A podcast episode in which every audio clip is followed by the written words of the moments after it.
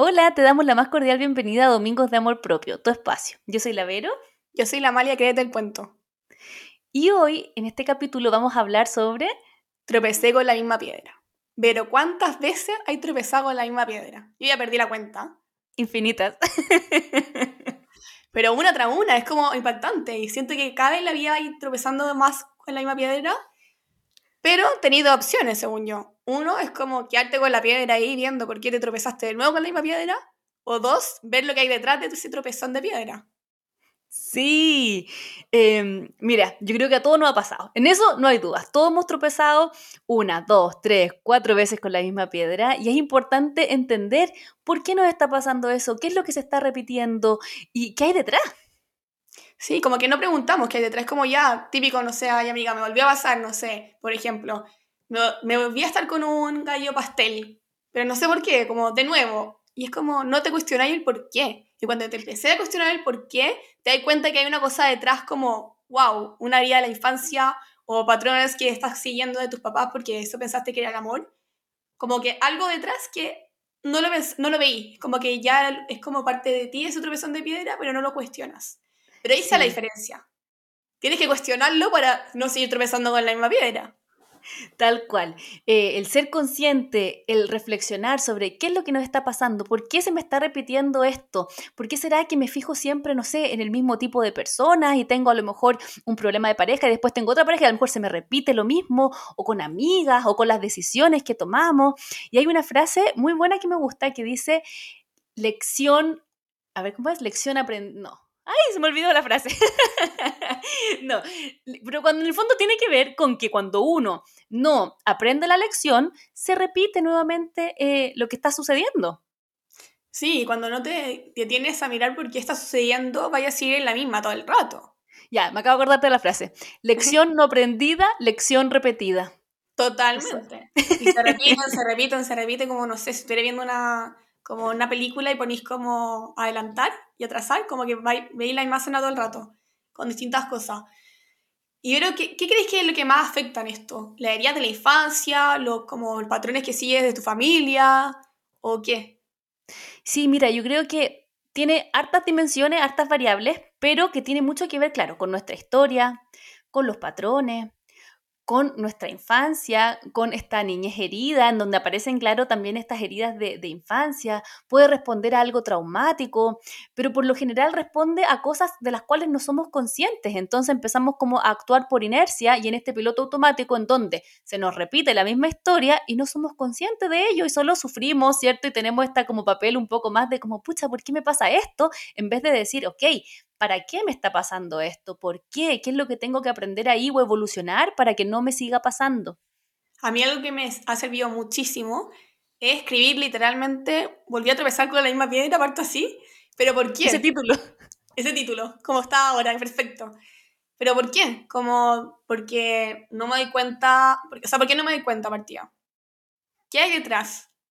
En algún minuto sale como la Amalia chica herida porque está reaccionando de tal manera, porque pasa mucho, que cuando no te das cuenta, tú reaccionas de una manera más como primitiva, entre comillas se podría decir, como más, no sé, irracional, no pensáis, no pensáis mucho en la cosa y reaccionáis, no sé, llorando y chao, te caes ahí, o huyes, por miedo, huyes, como muy primitivo y no te cuestionáis.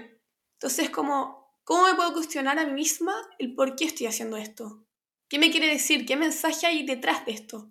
Cuando te empezás a hacer esas preguntas, empiezas a entender mucho el por qué tropiezas y el para qué también. Tal cual. Yo esas preguntas siempre les llamo como preguntas poderosas. Y mm, lo que tú haces, como describirlo, me parece un súper buen ejercicio. Así que si nos estás escuchando y dices como, sí, a mí en verdad me pasa esto, tal vez es un súper buen punto de partida. Poner en, el, en la hojita, ¿cierto? Tropecé con la misma piedra y tratar de desmenuzar eso. ¿Qué es el, ¿Cuál es el patrón que estoy repitiendo? En personas puede ser, o a lo mejor en mí misma, en mis emociones, a lo mejor siempre se me gatilla algo y, ser conscientes de eso es el primer paso para poder generar un cambio. Y también después vienen todas esas creencias limitantes, que es como, no sé, eh, me pasó tal cosa, volví a estar como, por ejemplo, con un pastel porque yo no merezco amor. Y es como, oye, para, no tiene nada que ver una la cosa. Si tú crees que no mereces amor, claramente va a llegar un pastel y no va a merecer amor con esa persona, pero es porque crees tú eso de ti. Y cuando, cuando a trabajar tus creencias limitantes, también empiezas a trabajar tus relaciones con las otras personas, tus vínculos, como hablamos en otros capítulos. Pero eso al final, cuando tropiezas con la misma piedra, pregúntate. Claro. Y analizar qué sentimientos hay a la base a partir de lo que estoy viviendo, pero también qué pensamientos. Y ahí aparecen las creencias limitantes, que como su nombre lo dice, nos limitan. Entonces, ¿cuántas creencias limitantes hay detrás del cómo estamos procesando estas vivencias? Ay, que soy tonta, es que no me merezco nada más, o como, pucha, siempre me pasa lo mismo porque, no sé, como que partimos desde la negación y poniendo una barrera a este proceso de aprendizaje. Y de ahí está todo el tema, si llegáis como al final del iceberg, vais a cachar en verdad cuál es la causa, el por qué te pasa esto. Sí, es increíble. Bueno, detrás de nuestras historias, ¿cierto? Vamos generando como ciertos como mapas neuronales que hacen que en el fondo reaccionemos de tal forma en presencia de ciertos estímulos. Entonces, en la medida en que somos conscientes, vamos a ir cambiando y como reprogramando también la forma en que nos vinculamos, la forma en que procesamos la información, en que estamos sintiendo, etc. ¿Y ver a ti qué te sirve cuando estáis como tropezando con la misma piedra? ¿Qué haces una pausa. Lo primero que siento que es necesario hacer es como una pausa que te permita mirar las cosas como en perspectiva, porque cuando uno está muy ahí metida en el asunto, es difícil entender qué es lo que está pasando. Entonces creo que hacer una pausa, mirarlo en perspectiva y tratar de entender qué es lo que está pasando, qué me está generando a mí, por qué estoy como en este, en este bucle de interminable de, cosas que me suceden. Eh, yo creo que uno no puede generar cambio y a mí también me pasa desde el no tomar conciencia. Cuando uno está en piloto automático es imposible hacer esto. Por lo tanto, el primer paso es salirnos de ese piloto automático y a mí me ha funcionado un montón. A mis pacientes cuando también les doy como esa, ese, ese tip también me dicen lo mismo, que les ayuda a terminar el piloto automático y tomar más conciencia. ¿Y cómo podéis salir del piloto automático? Qué potente la pregunta. Potente la pregunta, ahora es que yo voy a contestarte mi experiencia, pero de tu experiencia sí. Mira, el piloto automático, cuando uno está en piloto automático, a veces no se da cuenta que está en piloto automático. Puede estar mucho rato así, porque como es un piloto automático, es por inercia, no, no estáis pensando. Por lo tanto, eh, en el momento como de conciencia, cuando uno toma conciencia de como, ok, ¿qué, ¿qué, me está pasando? Porque este tema está como tan rápido o yo no, soy, no estoy piloteando, ¿cierto? Si lo vemos así como en, en una analogía, no sé, de estar como conduciendo un auto, es como que este es el auto de mi vida, pero yo apreté ahí piloto automático y yo ya no estoy conduciendo, no. estoy girando, no estoy apretando ahí como, no sé, para el intermitente, es como que esto fluye sin mí y yo no estoy siendo protagonista de mi vida. Entonces creo que en el momento en que uno como que se logra dar cuenta y trata de, de, volver como a empoderarse y a tomar las riendas de su vida, volver a manejarla, es cuando uno recién puede hacer un cambio. No sé en tu caso cómo, lo haces. O sea, yo viví, yo creo que prácticamente 17 años o 18 años vivía en piloto automático. Literal, como que solamente estaba hasta que literalmente el avión o el auto, lo que sea, se cayó a un hoyo tan profundo que no queda otra que salir. O sea, no pudiste, el piloto no, no siguió más nomás. Como que estuviste, primera vez como que, no sé, tocaste el suelo, el hoyo tan profundo que es como, ¿qué hago ahora? ¿Qué es esto? Como dejáis como de pensar tanto en el, como que me pasaba cuando estaba en piloto automático, solamente pensaba en el pasado y en el futuro. No estaba nunca en el presente, jamás en mi vida. Como que siempre era lo que voy a hacer, cuando me pase tal cosa voy a ser feliz, o cuando sea tal cosa, etcétera, etcétera. Hasta que me caí y fue tanto el vacío que me quedó, que primera vez me encontré como con mi voz interna, o sea, sorry lo profunda, pero como mi voz interna literal que fue como, ¿qué hago ahora? ¿En qué estoy? Y ahí recién es mi, mi, primera vez que me escuché a mí misma. Porque el otro era como, ya, la Amalia andaba nomás, me caminando, feliz de la vida. Pero en verdad esa Amalia feliz de la vida era solamente foto en Instagram demostrando su felicidad. Y era en verdad un vacío profundo. Sí. Oye, Amalia, lo que dijiste recién es heavy porque yo les decía ya, tomar conciencia. Pero ¿cómo se toma conciencia? Muchas veces necesitamos ese, choque, ese accidente del piloto automático, eh, para romper la inercia y como para tocar fondo y decir, no, pues, esto no está bien. Entonces, muchas veces necesitamos esta experiencia dolorosa como para tener el impulso de querer hacer un cambio. Y yo creo que no hay mejor motivación de repente que, el dolor, el dolor nos impulsa.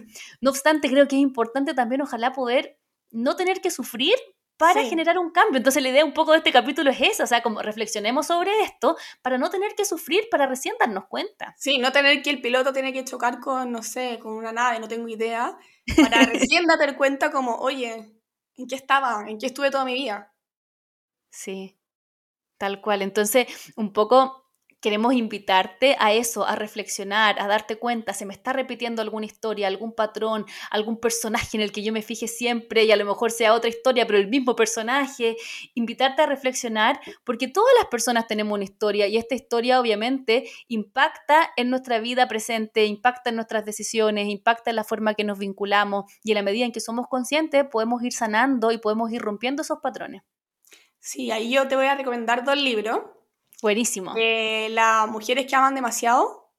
Ese libro te da mucho a entender mucho como el tema vínculos, que yo lo dije la vez pasada. Y este, eh, El poder de la hora, te enseña literalmente a vivir en el ahora. Puede ser que tú ese libro lo empieces a leer porque yo lo leí cuando estaba en piloto automático y fue, ¿qué es esto? Onda, ¿qué me está hablando esta persona? Está loco. Y, no, dejé el libro ahí. O sea, imagínate, lo leí cuando, no sé, tenía como 17 años y fue como, te juro que me reí en el libro. Fue como, ya, chao, esta persona no entiende nada. no, el momento. Pero cuando no estás ni ahí con eso, no te va a servir. Tú tienes que estar preparado a descubrir por qué es importante vivir la hora. Cuando tú ahí con esa chispita, ahí el libro te va a agarrar y va a entender por qué. Sí. Eh, el libro El Poder de la Hora es un libro también me gusta mucho, así que comparto totalmente esa recomendación. Y tiene una particularidad, que es cuando uno lo va leyendo, hay como unos símbolos entre medio de ciertas hojas que es como para que uno haga una pausa. ¿Por qué? Porque uno de repente también es acelerado para leer. Entonces, este libro precisamente como te invita a conectarte con el momento presente, uno tiene un símbolo y es como, no, ahí tenéis que parar, tenéis que empezar a procesar lo que leíste y no tienes que seguir leyendo. Y un poco de repente en la vida pasa lo mismo. Las pausas son necesarias para poder incorporar nuevamente la información. El parar un poco, por ejemplo, no sé, me dicen mucha gente como, oye Amalia, ¿y qué hago para dormir bien? Le digo, mira, la única receta mágica es que dejes el celular una hora o dos horas antes de dormirte y literalmente estar contigo mismo. Porque ahí, ahí podéis pensar, escribir y hacer como lo que queráis. Pero a mí, por ejemplo, yo no lo estaba haciendo. lo que me pasaba es que me quedaba pensando, me daba vuelta, vuelta, vuelta y no, como que nunca paráis. Sí. Y la manera de evitarlo es, por ejemplo, en la noche antes de escribir, antes de quedarte dormida, escribir como todo lo que sientes, lo que viste ese día, y así solamente te quedas como con tus pensamientos y con tus cosas como para ti y no estás en la cama pensando y pensando. Y esa escritura nocturna funciona también como vaciar, vaciar información, vaciar nuestra cabeza, nuestro corazoncito y como ir a acostarnos así como más liviano. Exacto, una pausa. Una pausa. Ay, me encanta, qué lindo tema conversamos hoy. Eh, espero que les haya hecho sentido y por sobre todo, más allá de la reflexión, que los lleve a accionar, a hacer algo al respecto y, que este, este capítulo sea una invitación para ir generando estos pequeños cambios. Así es, y no se pierdan el próximo capítulo, que también vamos a estar hablando de algo relacionado a esto. Así que eso, síganos, pongan a seguir en el Spotify y también síganos en Instagram para tener toda la información y ver mini cápsulas. Sí, muchas gracias por acompañarnos hoy. Como decía la Amalia, se viene un súper buen capítulo la próxima semana en donde vamos a profundizar de este tema, pero desde otra perspectiva y no le podemos contar más porque si no va a ser spoiler. Sí, no, sin spoiler, pero así que un abrazo, nos vemos en el próximo episodio. Nos vemos, adiós.